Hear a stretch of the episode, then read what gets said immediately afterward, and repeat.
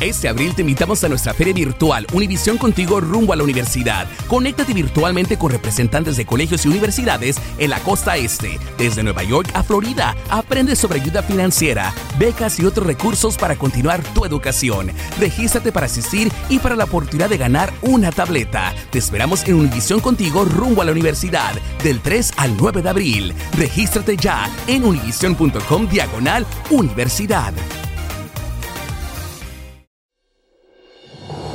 Hola, soy Jorge Ramos y a continuación escucharás el podcast del Noticiero Univisión. Bienvenidos, soy Ilia Calderón y estas son las historias más importantes del día. Es martes 11 de enero, estas son las principales noticias. Estados Unidos registra más de 1.480.000 casos nuevos y un récord de hospitalizaciones por COVID de más de 142.000. En Los Ángeles, los estudiantes tuvieron que regresar a clases con pruebas negativas. Los Centros para el Control de Enfermedades consideran recomendar el uso de mascarillas N95 o KN95 para mayor protección contra la contagiosa Omicron.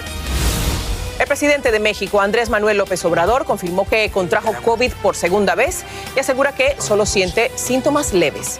Estoy ronco, afónico, pero fíjense qué bien y en entrevista con Univision, el gobernador de California, Gavin Newsom, explica su plan de cobertura médica a miles de indocumentados en ese estado. Este es Noticiero Univisión con Jorge Ramos e Ilia Calderón. Muy buenas noches. Comenzamos el noticiero hoy con el avance imparable, Ilia, del COVID-19 debido al contagioso Omicron. El número de personas hospitalizadas con COVID es de más de 145 mil, una cifra que sobrepasa la mayor cantidad que hubo durante el invierno pasado. Y esto es importante, también se reportan más de 1.480.000 casos nuevos y más de 1.900 muertes en tan solo 24 horas. Precisamente para tratar de frenar el contagio, los estudiantes que regresaron a clases en Los Ángeles, Jorge, tuvieron que presentar resultados negativos de pruebas de COVID. Juan Carlos González nos cuenta. Bajo estrictos protocolos de salubridad, hoy miles de estudiantes del Distrito Escolar Unificado de Los Ángeles regresaron a clases presenciales. El propio alcalde Eric Garcetti les dio la bienvenida.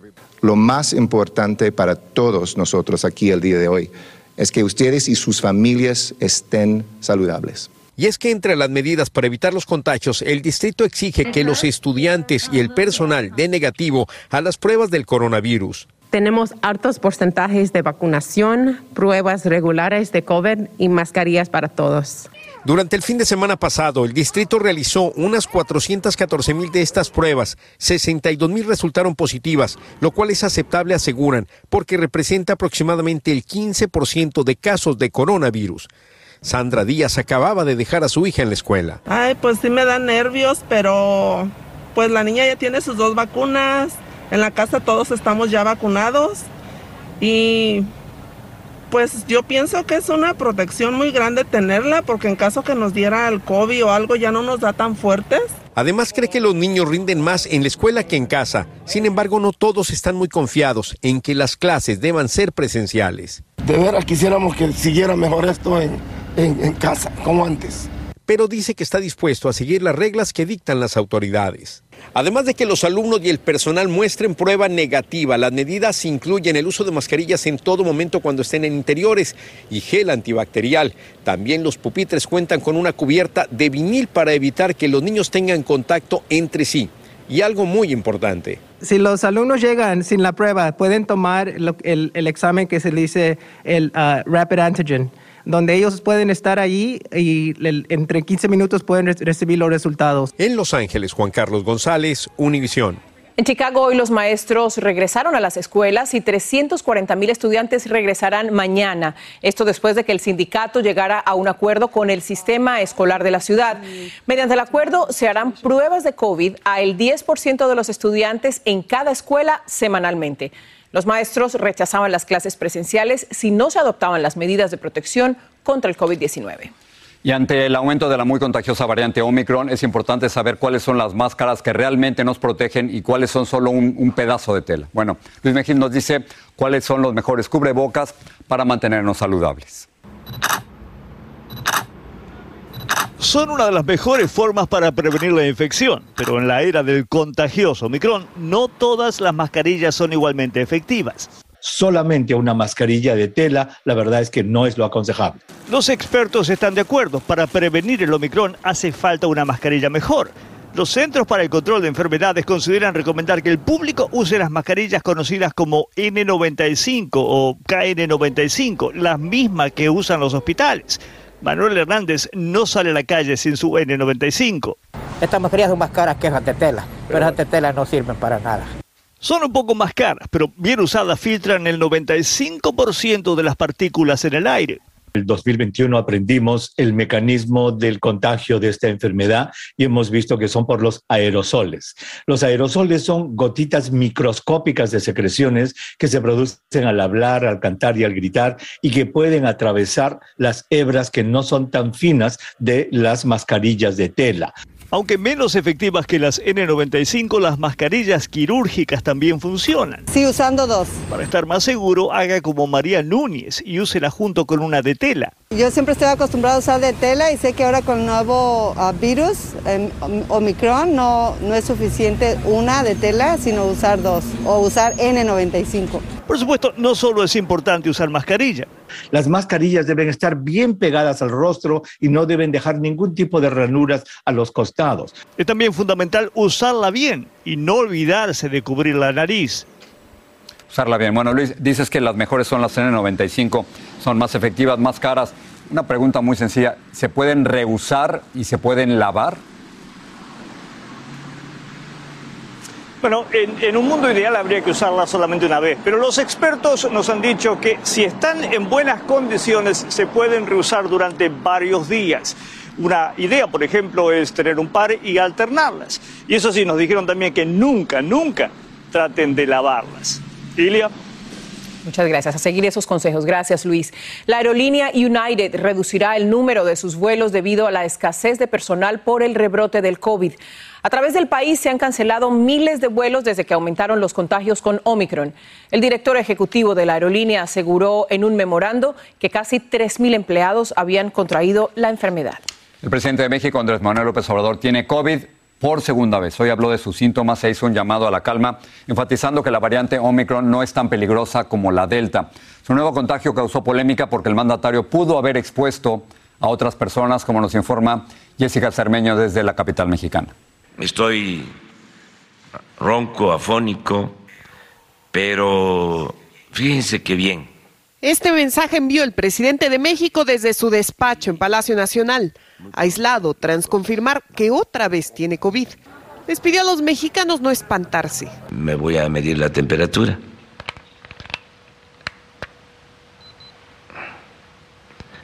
Treinta y seis uno, así he estado. No he tenido calentura. Luego Andrés Manuel López Obrador se checó la oxigenación en sangre. 96. ¿Qué es lo que tengo? Ardor en la garganta. El reporte se transmitió durante la conferencia matutina, en la que llegaron por primera vez todos los secretarios de Estado con cubrebocas puesto. El titular de Gobernación dirigió el evento y confirmó que, salvo el subsecretario de Salud, todos los demás habían tenido reuniones con el presidente ayer. Ninguno de los que estuvimos en contacto los últimos días con el señor presidente tenemos este, algún síntoma. Está protegido con tres dosis de la vacuna AstraZeneca y solo está tomando paracetamol. Y su esposa y su hijo menor hasta ahora no han reportado síntomas. Si hay personas, me voy a poner el cubrebocas. Además del presidente, otras dos secretarias de Estado y el gobernador de Guanajuato están contagiados. Esta semana México tuvo récord de contagios con más de 30 mil en un día. Y aunque las hospitalizaciones no han aumentado, cita para hoy. afuera de algunos hospitales públicos en la capital hay este caos, porque las consultas de especialidades están saturadas. Unas tres horas aquí ahorita nosotros, pero hay gente que está desde las 4 de la mañana. En la Ciudad de México, Jessica Cermeño, Univisión. Vamos a cambiar de tema y regresamos a los Estados Unidos. El médico forense dijo hoy que la muerte de las 17 personas en el incendio del edificio del Bronx se produjo por inhalación de humo. Ahora las autoridades investigan por qué no funcionaron las puertas que debían cerrarse automáticamente al detectar humo. Blanca Rosa Vilches fue al Bronx y habló con un hombre que trabajó en el edificio y también con una sobreviviente de esta tragedia. Se iban a inspeccionar los elevadores Trabajó hasta hace solo seis meses en el edificio que se incendió el domingo. Muy triste, muy triste. He llorado dos veces. Sentimientos porque Jesús Pichardo conocía a todos los residentes del edificio en donde trabajó hasta su retiro en agosto del año pasado. Cada piso hay dos puertas de esas, dos escaleras. Y toda esa puerta tiene la misma bisagra que se controlan para que cierren solas. Se refiere a las puertas automáticas que se cierran para evitar la propagación del fuego y que ahora son el centro de la investigación. Hoy, el médico forense dijo que las 17 víctimas perecieron por inhalación de humo. Mi novio abrió la puerta y dijo, no podemos salir. Demasiado humo afuera, no, lo, no vamos a lograr hacerlo. Nos muremos ahí mismo si salimos. Cuenta que las alarmas sonaron, pero pensó que no se trataba de un incendio, hasta que desde su ventana vio las llamas.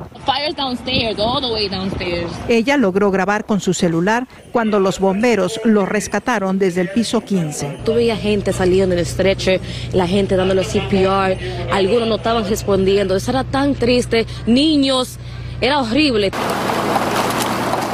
Ana Rivera vive a pocas cuadras y hoy fue con sus hijos a dejar ropa y alimentos a los sobrevivientes. Solamente me salió del corazón, quise hacerlo. Yo no tengo nada, absolutamente nada. Yo tengo ocho años y eh, traje ropa mía eh, para donar a la, a la gente. Para ellos y para Jesús Pichardo hay muchas lecciones en esta tragedia. Cuando la gente oiga la alarma, estén bastante claro que sí hay un fuego, que salgan de los apartamentos que hay un fuego. Anualmente 25 mil incendios ocurren por desperfectos en los calentadores eléctricos, causando la muerte de 300 personas a través del país. En el Bronx, Nueva York, Blanca Rosa Vilches, Univisión. Como acaban de ver, hay frío, mucho frío. Una masa de aire frío recorre hoy el noreste de los Estados Unidos, donde se registraron temperaturas de congelación. En varios estados se cancelaron las clases y vamos a pasar con David Palomino en directo desde Chicago, sin duda, una de las ciudades más afectadas por este frío polar. Miren nada más.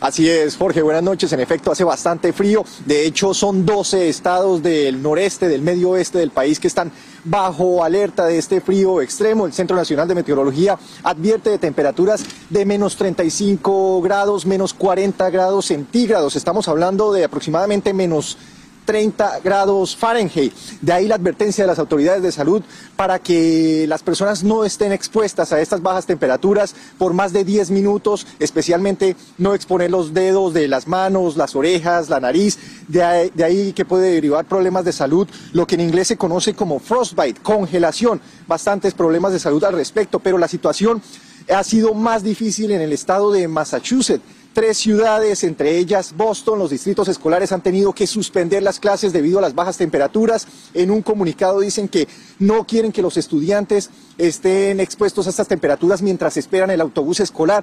Afirman que hay escasez de conductores de autobuses y que los tiempos de espera son de, de más de 30 minutos, de ahí el peligro y lo que empeora las cosas es ese efecto lago, ¿no? Los vientos de entre 25 y 40 millas por hora que hacen que la sensación térmica esté por debajo de lo que marca el termómetro. Me despido en vivo desde Chicago. Yo soy David Palomino. Adelante, Ilia, en estudio. A resguardarse, David. Muchas gracias.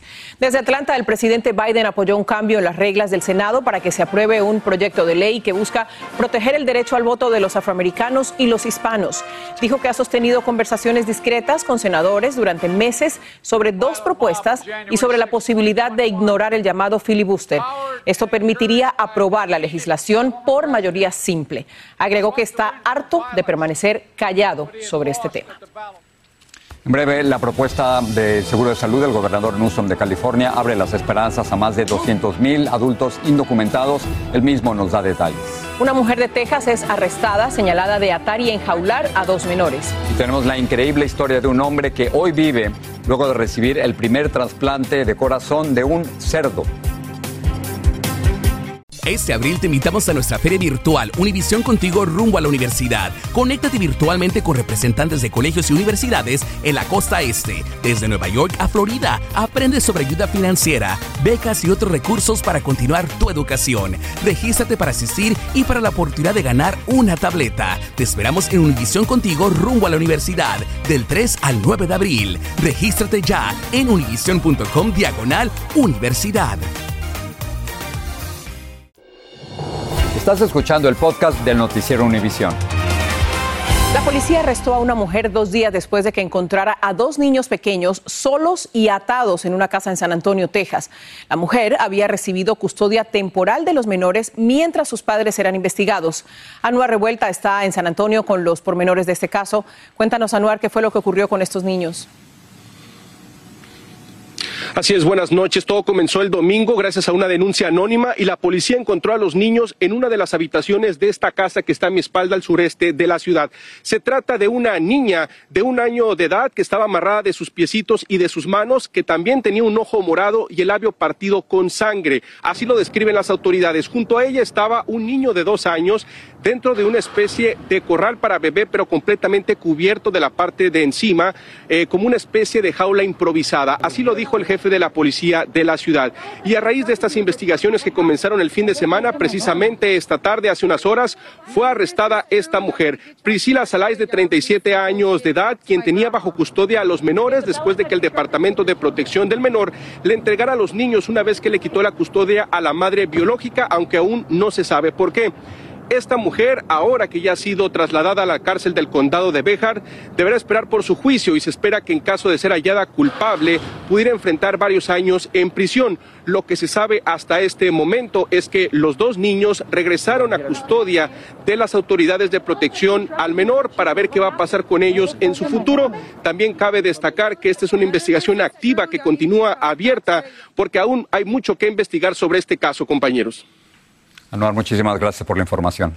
California podría convertirse en el primer estado de este país en ofrecer una cobertura médica para todos los indocumentados que residen ahí. El programa que ofrecería un plan de salud sin importar el estatus migratorio lo incluyó el gobernador Gavin Newsom en su propuesta de presupuesto estatal y precisamente hoy Dulce Castellanos entrevistó al gobernador Newsom. Dulce, ¿qué te dijo?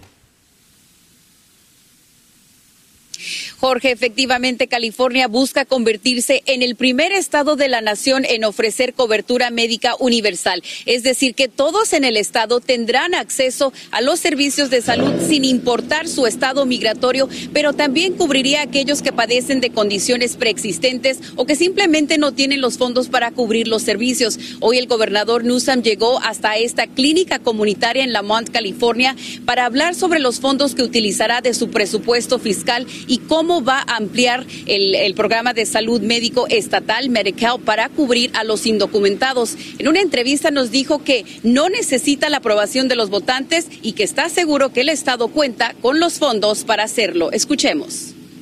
We have the money. Uh, this year's cost is $614 million.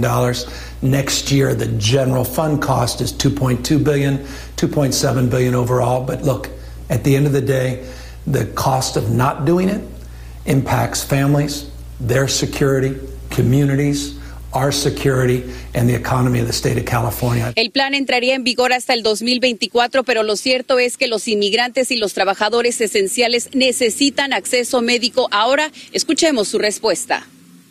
Uh, but in the interim, uh, we'll continue to provide unprecedented supports to our community clinics, to provide all the COVID related supports that we've expanded and job protections that we've expanded that are really leading nation expansions.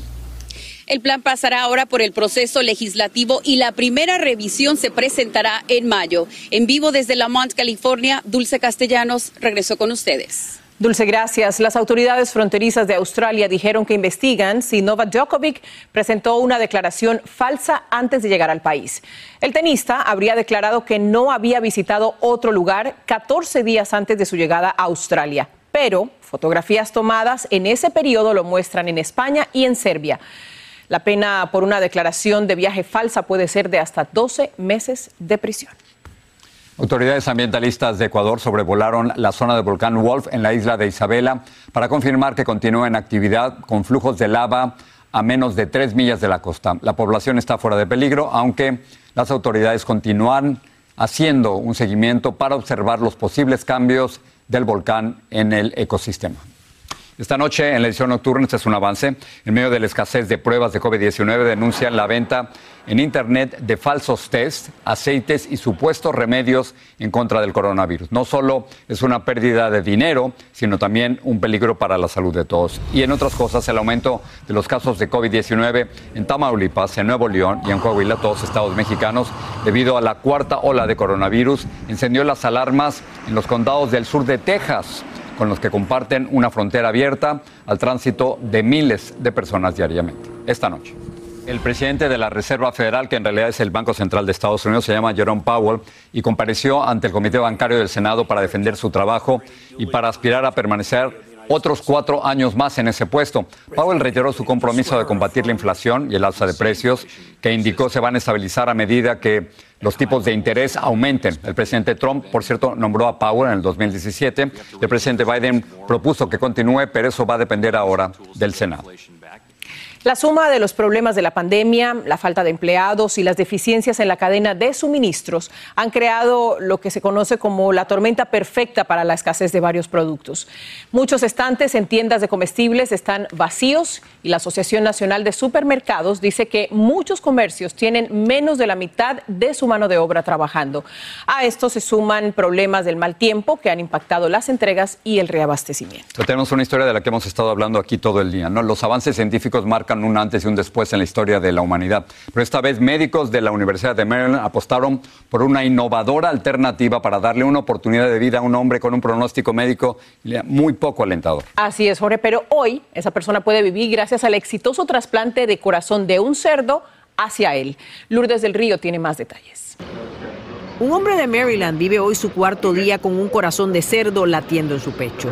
David Bennett, de 57 años, se había quedado sin opciones para un trasplante ordinario debido a una enfermedad cardíaca terminal, pero hoy está convaleciendo de otro tipo de trasplante, el órgano vino de un animal. Se está recuperando y hablando con sus uh, cuidadores, decía quien lo operó. Uh, Esperamos que uh, continúe estable. Esta no es la primera vez que el órgano de un animal es trasplantado en un ser humano. Desafortunadamente, en las ocasiones anteriores no se tuvo éxito. La gran diferencia en este caso es que se trata de un animal genéticamente modificado para tener las características necesarias para este paciente.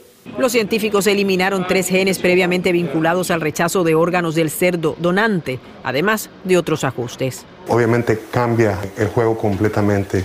En Estados Unidos se muere una persona cada hora esperando un trasplante y es una herramienta más si podemos llegar a una escala más grande para poder disminuir la cantidad de personas que mueren esperando un trasplante. La operación que duró más de ocho horas fue realizada con éxito el pasado viernes, según la Universidad de Maryland. Este trasplante era la única opción disponible para Bennett, ya que varios hospitales habían descartado la posibilidad de hacerle un trasplante convencional. Para él y su familia, la temeraria operación significó esperanza. Esperanza de que podrá volver a casa con la calidad de vida que él tanto ha deseado, comentaba su hijo. Alrededor de 110 mil estadounidenses esperan actualmente un trasplante de órganos y más de mil mueren cada año antes de recibirlo.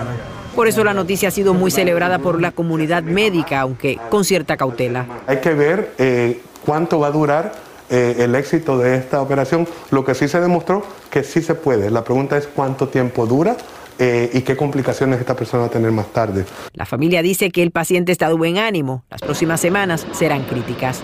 En Miami, Florida, Lourdes del Río, Univisión. Esta es la pregunta, ¿cuánto va a durar, no? Eso es lo importante. Ojalá que muchos años. Ojalá que sí. Es que son 110 mil estadounidenses esperando por un trasplante de, corazón cada año. ¿Y cómo decir que no, ¿no? O sea, ¿cómo, ¿cómo decir que no a esa otra oportunidad? ¿no? Puede ser muy controversial para algunas personas, pero definitivamente es una oportunidad de vida para cientos de miles de personas. Con esto nos vamos. Gracias por estar con nosotros. Gracias por confiar en Univision y nos vemos mañana. Buenas noches.